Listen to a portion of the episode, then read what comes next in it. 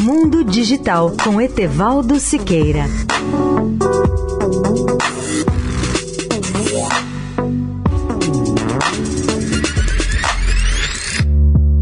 Olá, ouvintes da Eldorado. Por mais surpreendente que possa parecer, a tecnologia de reconhecimento facial começa a ser aplicada até na guerra da Ucrânia.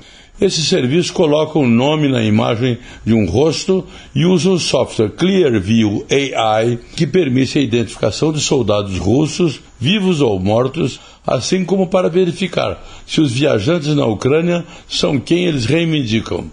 A nova tecnologia passa agora a oferecer clareza em situações complexas da guerra após o executivo ter oferecido o Clearview AI, que permite obter informações para verificar a identidade real de pessoas ou soldados mortos.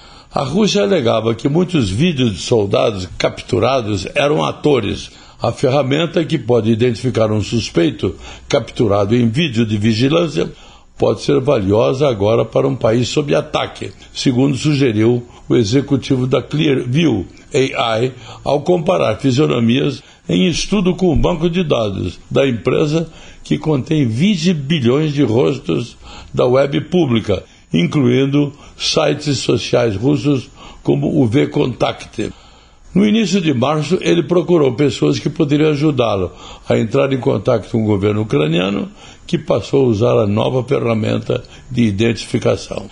Leia o artigo no portal mundodigital.net.br. Etevaldo Siqueira, especial para a Rádio Eldorado.